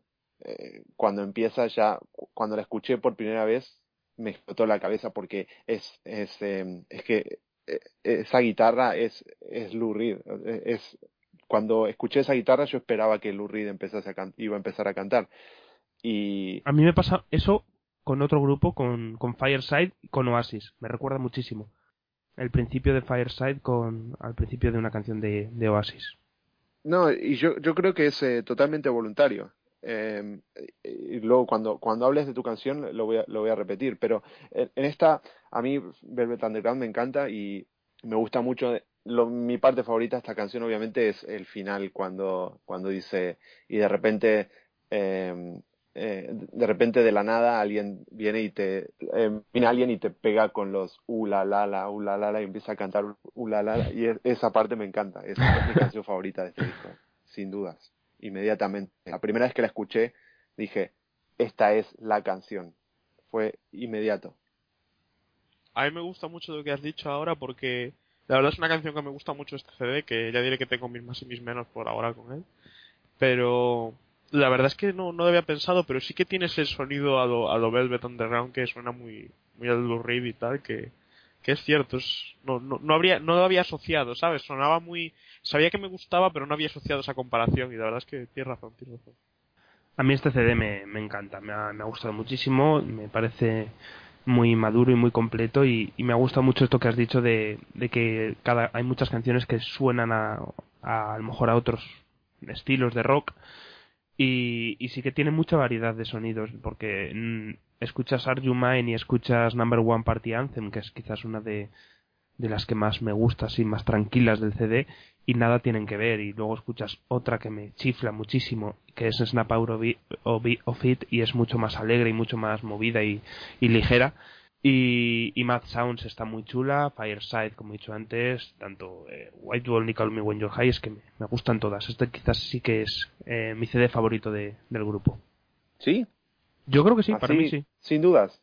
si tuviera que escoger un CD estaría entre este y el primero pero creo que me quedo con este sí Pues qué bien que ha sido este año el concierto, ¿eh? sí Porque se han debido de poner las botas, la verdad. Han tocado casi todas, sí, del, del disco. Digo, del, de, sí, sí, del disco, pero en- si- sin sonar mal, creo que también funciona mejor en, en, en estudio que en, que en, que en concierto, que está muy bien en concierto, pero en estudio y he escuchado el CD entero, me, me gusta un montón. Y lo he escuchado este verano muchísimas veces entero.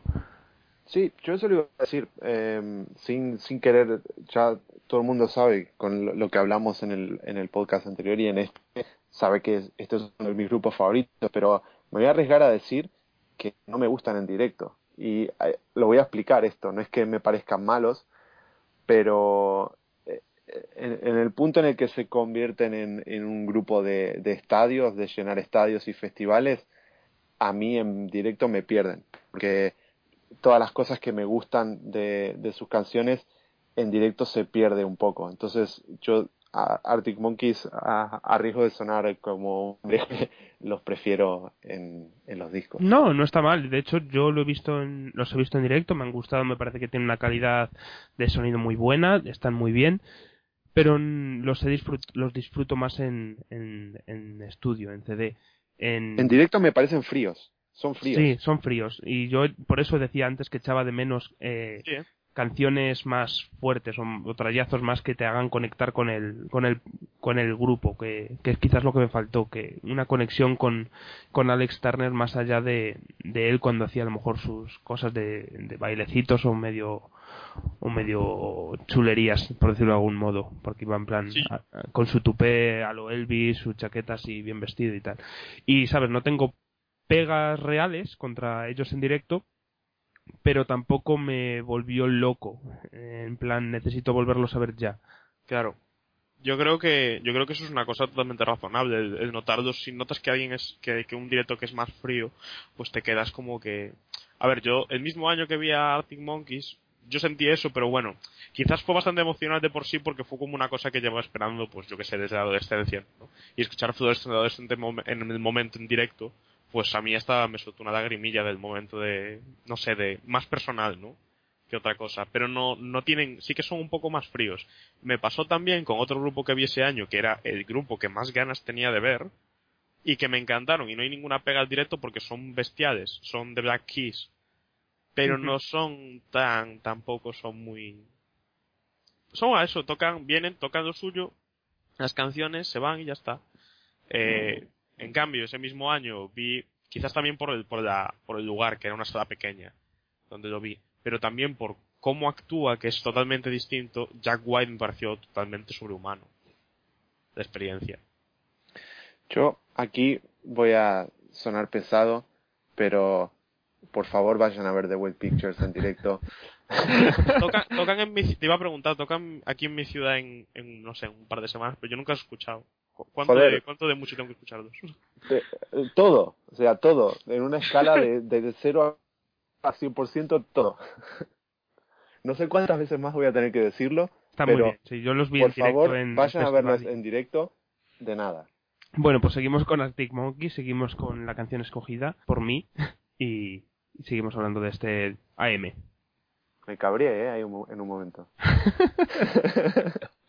Eh, El 6 de diciembre vienen, a ver, a ver si me da tiempo a escucharlos mucho y voy. Que no creo ni que sea caro, además. 15 Eh, euros. busca el- vale. Escucha el, el último disco, City Forgiveness. Sacan discos como churros de Web Pictures. ¿eh? 10 euros cuesta de entrada, de nada. Uno por año, sacan un disco por año desde los últimos seis años. El y giran el- todos los años en, en España. El Woody Allen de, de los grupos. Bueno, pues te haré caso, intentaré ir a verlos. Best when the sunset gets itself behind that little lady sitting on the passenger side. It's much less picturesque without her catching the light. The horizon tries, but it's just not as kind on the eye.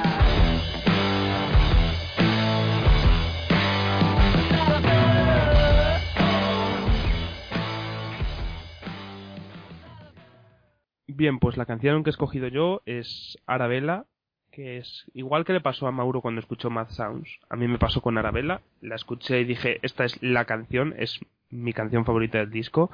Y fue escucharla y, ponerla como otras 20 veces desde el principio hasta el final. Me encantan, me encanta el- el- la música, me encanta la letra, que es una letra clarísimamente está, está cantada a una chica y, y investigando sobre la letra esta mañana está cantada a su novia, que se- de hecho se llama Ariana, y, hay muchos momentos de la canción que hace referencia a cosas que se ven fotos de, de Alex con, con su novia, en plan cuando habla de, de un abrigo de, con estampado de leopardo, hay una foto de Alex con su novia con un abrigo estampado de leopardo y, y cosas así. Y me parece una canción no solamente muy, muy cañera y tiene unos solos de guitarra al final tremendos, sino que muy muy chula y muy bonita y frases como que en plan frases que quieren me, lo dijeron por Twitter cuando estuve comentando obsesionadamente lo que me gustaba la canción que es una canción que que te encantaría cantarle a, a una chica a alguien que quieres. Y la, la frase de Horizon tries but it knows your scan on, the ice eh, me, me- me parece chulísima y, no sé, me encanta la canción. Si decía antes que When the Sun Goes Down es mi canción favorita de Arctic Monkeys, Arabella está muy cerca de, de ser esa canción favorita para mí del grupo. Y a ti, Mauro, ¿qué, qué querías decir de si antes de Velvet Underground te recordaba, Mazos te recordaba a The Velvet, esto a qué te recordaba? Esta es claramente de Black Sabbath. Es de Warpigs. Si escuchás eh, Warpigs de, de Black Sabbath, tiene eh, la misma guitarra. No, sí que he escuchado, pero ahora no lo recuerdo. Tendré que compararlo, ¿eh? Pero sí que es mucho más hard rock que, que, que Mad Sounds o que aún así es, es en una línea más rock, ¿no? Esta, esta canción. Yo también recuerdo que la primera vez que escuché el CD fue de las que me quedaron en plan de wow, wow. de que la tenía puesta en el... Te pones el CD y a veces no estás del todo atento a la- no estaba del todo atento a la música y de repente estaba wow, wow, para aquí un momento, esta canción escuchar otra vez. Esto es un temazo. Me, me chocó, es canción fuerte de esta. Y, y de- hablando, retomando otra vez el concierto, me dio rabia que tras Arabella no dejaran respirar. En plan, mm, pues muchas veces pues necesitas respirar de la canción. No, inmediatamente acabó Arabella y, y tocaron la siguiente canción que era I Want It All, que es quizás de las que menos me gusta del disco. Y fue como, no, déjame disfrutar de- del fin de Arabella y no, no toques inmediatamente la siguiente. Pues pasamos al siguiente, que es la última canción de las 15 elegidas por Diago.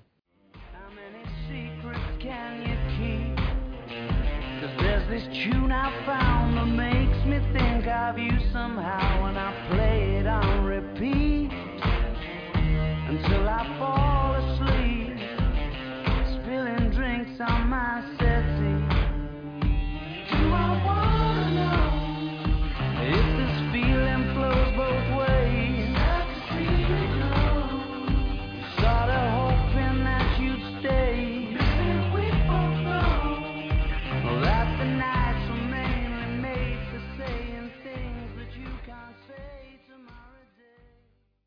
La canción que he escuchado, que, que he escogido yo de este, de este CD, la verdad no, no llega como una sorpresa a los que hayan escuchado el grupo, pero creo que aunque Mauro y Nacho se hayan ido a buscar otras que no han sonado todavía, yo tenía que mencionar esta canción que ha sido lo que ha sido, no sé.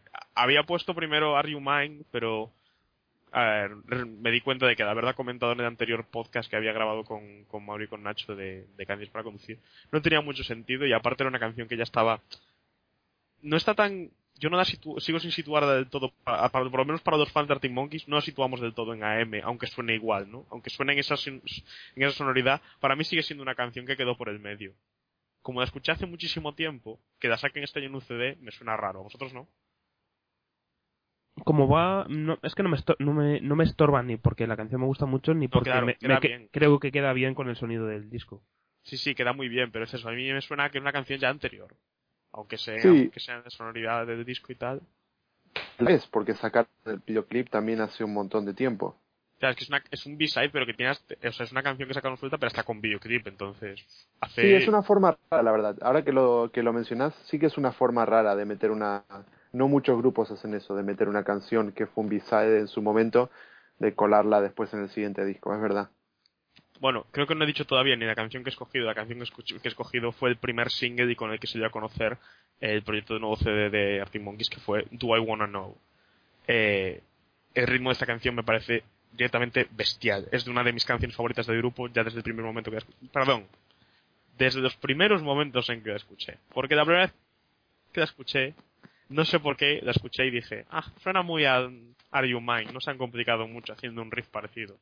Pero bueno, no podía estar más equivocado porque me hicieron ahí una pequeña trampa. Yo me sentí como, ay, esto es muy parecido a lo que ya había escuchado y a la tercera escucha es- que estaba, estaba loco por esta canción, no podía dejar de escucharla. Y de hecho me pilló en una época en que no tenía ordenador y no tenía dónde sacar la canción y estaba como loco por escucharla todo el rato. Lo recuerdo perfectamente, es una canción que me encanta, Wanna Know. Y eso, tiene un riff de guitarra de- desde el principio que se repite, pero que es, es en, en- te engancha, ¿no? Y Sí, sí, es, es hipnótico. Es hipnótico y Sí, además es- es... la canción ideal para empezar el concierto. Mm. Sí, sí. El, el ritmo es, es muy bueno y eso, para empezar un concierto, la forma en que te va subiendo es, es magnífica. Luego con ella, de que- hecho, sí, sí. Es que me- no me puedo imaginar que la tocan a mitad, porque se puede, pero vamos, que te pide la canción es que empezar algo así, por eso empiezo el CD con esta canción. Pero el ritmo que tiene y, y luego la letra me parece una maravilla también. No, no sabría escoger ahora, escoger ahora un verso porque la verdad es que no lo he pensado. Pero Yo es que sí el, tengo uno. el- el estribillo me gusta mucho. El Do I wanna know, como sigue. ¿Cuál both ways. Di, di tú, Mauro, ¿cuál es el tuyo? ¿Cuál decías? La, la, la- mi frase favorita de esta canción es cuando dice em, que las noches están hechas para decir las cosas que no puedes decir durante Sí. el día. Algo así. Que se conecta mucho con otra canción de este CD, ¿no creéis? El, Bueno. el sentimiento de esta canción. A mí me recuerda mucho a Why You Only Call Me When You're High. La- Totalmente. El, el- Sí, el son hermanas esas dos canciones. el- lo hipnótico que son ambas, que son canciones de escuchar así, ¿sabes? Y, y dejarte llevar por ellas. Me decía una amiga que, que son canciones como para escuchar y te sientes como drogado escuchándolas. Yo estas dos canciones salieron muy juntas, la verdad. O bueno, yo las recuerdo muy juntas quizás porque no son tan juntas, pero Way You Only Call Me High fue el primer CD, fue el primer single cuando salió el CD. Y como hasta entonces solo teníamos esta, pues como que se me conectaron mucho. Pero aún así yo creo que la letra va, la letra y la sonoridad van muy conectadas una con la otra, aunque estén tan distantes en el propio CD. Yo tengo la teoría de que esta, digamos, Do I Wanna Know es el antes, cuando está borracho y está pensando, y, y la otra es el después. Es una vez que una vez que se droga y la llama, es lo que pasa después. Sí, Son las dos caras de la moneda de esa canción. Otra canciones. cosa a comentar, como ya habíamos hecho con Fluorescent Adolescent, a mí el, el, el videoclip de esta canción de The Way I Wanna Know, que es todo hecho por animación, me gusta mucho, aunque sea una cosa muy muy extraña, no, no sé usar la palabra, no quiero decir bizarro porque no me gusta usar esa palabra, pero muy muy extraño, ¿no? La- No sé, es una canción que en completo me gustó mucho y me atrapó mucho en el CD. Y bueno, como quería decir que tuve mis más y mis menos, quiero decir que quizás por algo que me pasa ya con CDs de Arctic Monkeys, porque me pasó con el Handbag, con el Saki y me ha pasado con este.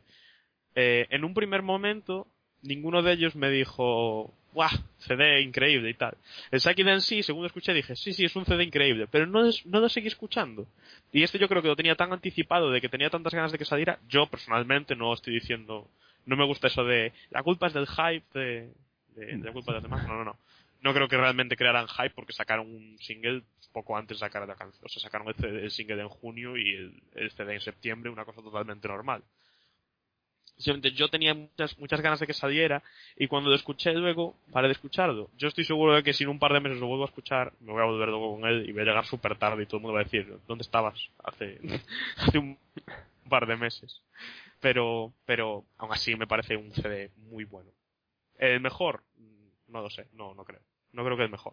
No creo que sea mejor que, por ejemplo, Saki Densi, que es en su línea, y no puedo, no podría compararlo con los dos primeros, que sí que son muy distintos. Bueno, pues llegamos al momento que, que todos estábamos deseando, que es, bueno, que al menos Mauro y Yago seguramente tenían muchas ganas de, de llegar, que es el momento de bonus tracks y de comentar todas estas rarezas, covers, b-sides que, que nos gustan de, de Arctic Monkeys. Eh, para empezar, Mauro, ¿cuál, ¿cuál es tu rareza, cover, b-side que has escogido? Eh, Esta canción para mí es el, el mejor título de todas las canciones que tienen. Y mira que tienen buenos títulos, ya lo dijimos antes, pero eh, esta canción es, está el, es la otra cara B, o llámalo cara C, de, del EP que mencioné para el primer disco. Y se llama Chun-Li's Flying Speeding Bird Kick o algo así. No sé bien el, el orden de las palabras, pero es claramente una referencia a Street Fighter. Y me decía que me gustaba mucho cuando un grupo toca, tiene una tiene una canción instrumental y se inventan un nombre. ¿Por, ¿por qué no? ¿Qué, qué tiene esta canción que te recuerde a la- a, a ese movimiento de Chun-Li en Street Fighter? No tiene nada que ver. Lo único que tiene es la referencia cuando dicen Show us your special move, but, pero eh, es, eh, no sé, sale de la nada. Probablemente a lo mejor para ellos en sus cabezas sí que la canción fue inspirada por eso, pero para nosotros no tiene ningún sentido. A mí me me, ha- encanta por eso. me hace muy gracia muchas veces, eh, no en Arctic Monkeys, sino en otros grupos, eh, títulos que no tienen, o creo que no tienen nada que ver con el, con, con el, el nombre, con la canción. Por ejemplo, antes estuve escuchando el nuevo disco de, de un grupo de aquí de España que se llama Izal, y hay una canción que se llama Jenna Fisher, que como la actriz de Pam de The Office. Y, y la escuché y, y digo, no, no, no sé por qué se llama Jenna Fisher la canción, pero bueno. Y, Secret Plan. y, y hablando un poco de eso, de títulos de Arctic Monkeys que también dan, dan mucho de sí, a mí yo creo que uno de los títulos que más me, me gustó en su momento es Who the Fuck Are the Arctic Monkeys. Sí. Y la canción también está bastante chula y, y no es mi cara B, pero podría haberla sido. Y Ese era un nombre de un EP, ¿no? Que tenían. también, sí. Era el primer EP que sacaron, creo que fue eso. el- uno de ellos, vamos.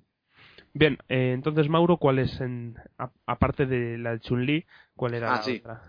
mi, ra- mi rareza era, mi idea era haber hecho, eh, cuando, cuando lo pensé dije, podría hacer un 5 de canciones, eh, de versiones que hayan hecho ellos, pero después me, me, me costó encontrar una quinta. Igualmente Nacho me había dicho que no, que nombre solo una, pero después me di cuenta que no, no encontraba la última.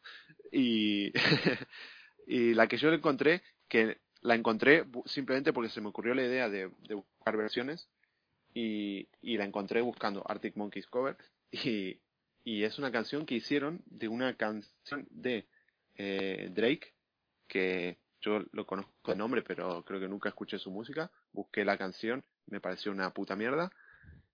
Escuché la canción escuché la canción de Arctic la versión de Arctic Monkeys y me pareció un pepinazo o sea que no sé si es eh, puntos para Arctic Monkeys o, o- o puntos menos para Drake pero Dividimos Eh, puntos para BBC y, y su- sus launches, estos que hacen versiones con grupos y que muchas veces hacen versiones que mejoran la original, como esta. Sí, y, sí, y los otros puntos para Arctic Monkeys. Además, es muy graciosa porque eh, es una de las pocas canciones que yo vi en, en el que Alex Turner no tiene la guitarra y lo ves cantando solamente con el micrófono en la mano y lo ves que no sabe qué hacer sin la guitarra. Entonces se pone, a, se pone a bailar y baila como yo, que no tiene ni puta idea y está como eh, moviéndose, que no, no, no llega a ser un baile, que es ridícula. Sí, la verdad, es- ya ahora ya sabemos por qué lleva la guitarra en las manos, porque el chaval bailando no, no es Fred Astaire, no es nada... A ver, estaría gracioso ver un, un, un número de Broadway en, en medio de una canción de, de Arctic Monkeys en un concierto. El chico ritmo de cantar tiene, pero al moverse tiene de justo. Eh, yo le doy gracias a Mauro por descubrirme la, la canción esta, porque la verdad es que me encanta. Me la, la, ten- la tengo en el, en el iPod desde el día que la encontré porque dije, uy, esto lo necesito yo. Es una, una versión que me ha encantado. Y luego que me descubrió ese, esa serie, digamos, de, de directos con versiones extrañísimas que hay en la BBC, ¿no? Como esta. Una de ellas la he seleccionado yo después. Así que, bueno. Pues nada, sigue con ella, ya que estás ahí. Pues lo que quería decir es la versión que yo encontré ya hace, ya encontré hace tiempo y, es también grabada en el Live Lounge este de la BBC Radio. Eh, es una versión de Amy Winehouse de You Know I'm No Good, una de las canciones más famosas que tenía ella. Que es una canción que en sí también, a mí sí que me gusta. O sea, no soy un, no era seguidor yo de antes de, Amy Winehouse, pero sí que la canción me gusta. Y la versión que hacen Arctic Monkeys, aunque es muy normalita, muy sencilla, me gusta. Me gusta mucho como, como la tocan. Y me gusta mucho que no hayan cambiado la letra. Una cosa que me pone muy nervioso y no sé si os pasa, cuando un artista masculino canta una canción que está hecha por una artista femenina, a veces cambian la letra para que no sea sobre un chico sobre una chica para que sea distinto. Y a mí me parece una tontería. La letra está hecha como está hecha, cantada como es. You Know I'm No Good habla desde la voz de una mujer hacia un hombre. Y Alex en ningún momento la cambió para cantarla. Y eso me parece que hace que quede bien. Porque no hay que cambiar la letra. La letra es como es. Y es una canción que a mí me gusta y es buena. No sé si vosotros las habéis escuchado, ¿os gusta esa versión? Yo no la he escuchado, no voy a hablar. Mauro, Sí, yo, yo la había escuchado y me había olvidado. Y esta canción hubiese completado mi profile de versiones, porque me había olvidado completamente de que existía. Y, Qué lástima. y el... em, ¿Qué iba a decir? Ah, sí, que me parece que consiguen bien, eh, digamos, quitar la atención de...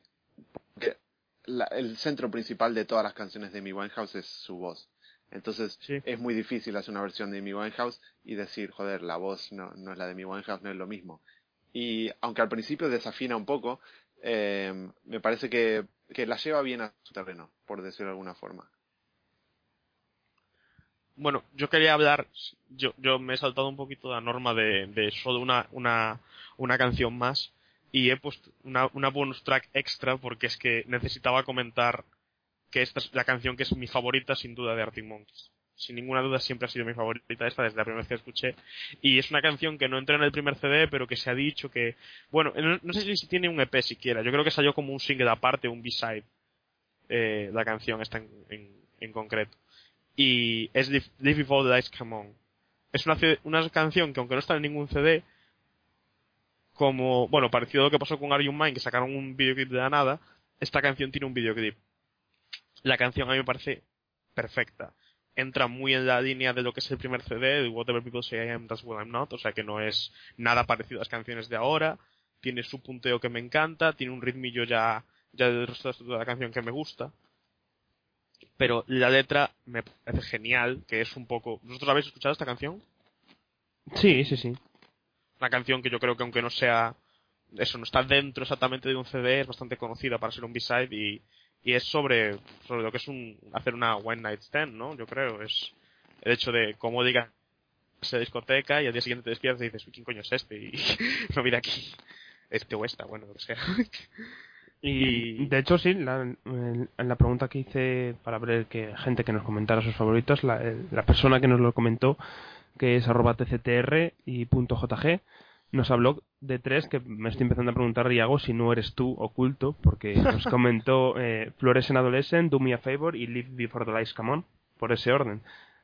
pues realmente es una a mí es, esta es sin duda mi canción favorita y tiene un videoclip que yo recomiendo ver porque aunque no tiene para mí no tiene que ver con el con el con la letra me cuesta mucho compararlo el videoclip es muy es muy interesante es muy muy divertido diría yo Con esta canción eh, lleva una de las cosas que no quería dejar fuera, que es una de las cosas que me parecen más... eh, que digamos, el 80% de Arctic Monkeys es Alex Turner, eso no, no, hay, ningún, no hay ninguna duda, eh, que el, gra- gran parte del encanto del grupo eh, es cómo canta y cómo compone las letras, que vamos a, yo creo que las compone todas él, no, no sé cuánto input tendrán el resto de miembros, eh, pero eh, me parece que a nivel mus- no musical, sino de técnica, de de habilidad para instrumentos, eh, el mejor miembro de Arctic Monkeys me parece que es el batería. Y en esta canción se Ve, se ve claramente y eh, muchas otras. Yo, la verdad, eh, me, olvidé de, de, de mencionarlo sobre la marcha, pero eh, me parece que la batería de, de este grupo es bestial. Y me Lo piensa que mucha gente, yo creo. ¿eh? pasa Sí. bastante, bastante desapercibido por momentos. Creo que es algo de lo que no se habla suficiente. Pues yo En- creo que, que quizás antes sí, pero ahora está bastante más de... No de moda, ¿cómo decirlo? Más visible. Matt Helders es más visible ahora mismo, es más reconocido, yo creo. De hecho, en el, en el, en el concierto, cuando presenta al, al grupo, la mayor ovación, quitando a Alex Turner, es al, al batería sin ninguna duda. Y, y es algo que, que a lo mejor otra vez voy a sonar como un hereje diciéndolo, pero eh, no, no son demasiado buenos eh, tocando la guitarra, por ejemplo. Así que con la habilidad, con la habilidad que tienen, eh, que por lo que leí aprendieron, aprendieron no mucho tiempo antes de tocar que cuando sacaron el primer disco, y se nota por, eh, en los directos de, eso, de esos tiempos, eh, que digamos con, con la habilidad limitada que tienen, no son ningunos virtuosos. Entonces, con la habilidad limitada que tienen, eh, consiguen muchísimo. También, digamos, y aquí voy a ser muchísimo más pesado, eh, eh, si comparas con, con grupos que tienen un guitarrista realmente virtuoso, como en este caso son The Way Pictures, otra vez hago publicidad. eh, Eres el community es- manager de- del grupo, ¿verdad? Sí, ojalá. Yo lo podría hacer gratis ese el trabajo. Pero, eh, no sé, me parece que sí que hay una tendencia que los grupos, eh, no me gusta utilizar esta palabra y ya lo dijo eh, Iago antes, eh, indie rock o indie pop o po- populares eh, ahora, eh, que no hay no hay demasiados virtuosos de los instrumentos, no hay no. hay grandes guitarristas o em, quitando ejemplos eh, como qué decir eh, Jack White o ejemplos muy claros, pero en general en este tipo de grupos jóvenes no suele haber eh, grandes eh, músicos a nivel técnica. No sé si Qui- explico. quizás en, en The Strokes que mencionamos antes, Albert Hammond Jr. sí que es, bueno, para mí me parece un buen guitarrista. un- Yo creo que lo es, pero en The Strokes no se Sí, bueno, nota creo que es tanto. normal. sí. Es- em, y no sé, me parece que eh, esto es algo más especial también para, para Arctic Monkeys que, que tienen un, un muy, muy, muy buen batería. Sí, sí, re- realmente destacan eso que, que las composiciones son buenas, está claro, pero ninguno es un tío que haga unas cosas que digas, guau, esto con la guitarra no te lo hace cualquiera, esto es... Nah, es una cosa que es Exacto. bastante No. normal. Para mí, qué sé, los- el- el riff de Are You Mine o el de Do I Wanna Know, yo por ejemplo, el de Do I Wanna Know suena muy guay, sí, pero yo soy un manazas increíble y sé tocarlo. Entonces, No, bueno, no yo son- creo que, que se puede resumir que, que la clave de, de Arctic Monkeys es la composición de, de la música y sobre todo las letras para mí y la, y la voz de Alex Turner y, y el carisma que tiene Alex Turner, que es lo que yo creo que saca adelante junto al, al batería, como dices, en, en- en plan que no es muy técnico, pero bueno. Y nada, por ir cerrando ya, porque nos hemos alargado bastante, mi, mi bonus track es Electricity, que es la, la cara B que venía junto al, al, al EP que venía con Are Mine, ese que salió un año antes de, del, del disco y que luego comentaba Iago que, que se le hacía como raro. Y Electricity es, jun- es, es otra canción que me, me encantó y me estuve muy enganchado en su momento junto a Are You Mine y que no diré, no diré que me como que me, me hizo volver a creer en Arctic Monkeys porque no, porque ya creía eh, gracias a Saki Tansei, sino que sí que inició la chispa de tener ganas de un nuevo disco de Arctic Monkeys, que, que así fue con, con AM un año después. Y bueno, pues nada, como hemos estado hablando un buen rato ya de, de este grupillo de gente, no, no queda más que, que despedirnos, agradeceros a ti, Mauro, muchas gracias por este rato hablando de Arctic Monkeys y de, de Wave Pictures, ya sabéis. Sí Vayan que- a ver The Way Pictures, están de gira por España ahora mismo. O sea, si tardan Sí, sí. un día más en comprar las entradas, va a estar agotado porque son muy buenos y va muchísima gente. Entonces, si no quieren sentirse como unos idiotas cuando toda la gente de tu pueblo diga, oh, los Way Pictures, qué buenos son, ve a comprar la entrada porque son baratos y son excelentes en vivo. Y bueno, que eso que también que gracias a ti por este rato y que nos vemos en, en otro podcast futuro. Sí, sobre The Way Pictures. Venga, va. Algún día haremos un podcast de, de canciones de Wave Pictures. Y lo mismo No, a ti. gracias por invitarme. Ahora en serio. Cuando Y- quieras vuelvo. Muy bien. Y lo mismo a ti, Yago, muchas gracias y, y que vaya bien en, en, este, en esta próxima época de escuchar AM hasta que digas, hostia, qué bueno es. Pues muchas gracias a vosotros por invitarme. Yo encantado de grabar aquí otra vez. eh, y aparte con un tema como este que me encantaba. En cuanto encontréis un tema así musical que sea afín entre nosotros otra vez y queráis volver a grabar, no dudéis en llamarme porque yo me lo paso genial y me encanta. Es el primer podcast que, que repite de los dos mismos invitados, así que podéis, podéis estar orgullosos. y, No. y, y Y lo nada. pondré en la bio del Twitter. Y nada, pues yo soy Nacho Toribio, Paiman815. Os agradece si habéis escuchado este podcast, os gusta Arctic Monkeys y si no os gusta Arctic Monkeys lo habéis escuchado y lo habéis disfrutado, pues, pues con más motivos lo agradezco, porque es un, sé que es un episodio muy, muy de nicho, que mucha gente a lo mejor no le interesará, pero bueno, nos apetecía hacerlo y, y para eso está. Así que nada, os dejamos con, con uno de estos últimas bonus tracks de, de Arctic Monkeys y nos vemos en el próximo episodio que ya volvemos al cine. Así que que tengáis una buena semana y nos vemos. Hasta luego. Adiós. Ar- Arctic Monkeys, de nada.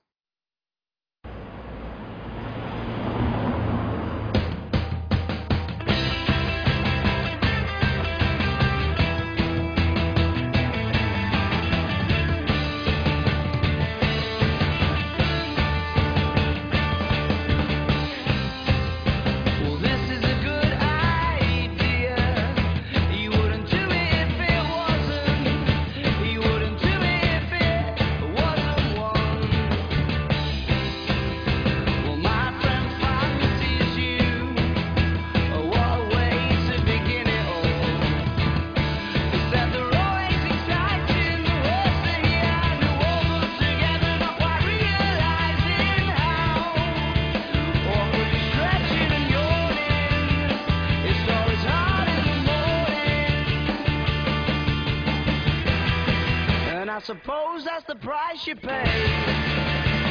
Well, oh, it isn't what it was. She's thinking he looks different today.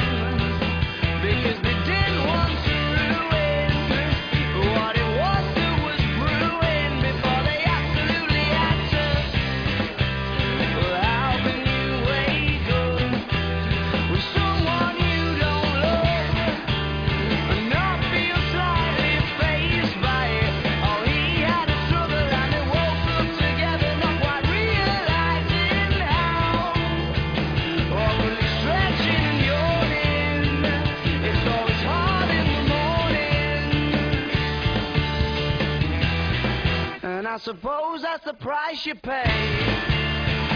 Well, oh, it isn't what it was. She's thinking he looks different today. And now there's nothing left to guess now. Well, quick, let's leave before the lights come on. Cause then you don't have to see. Cause then you don't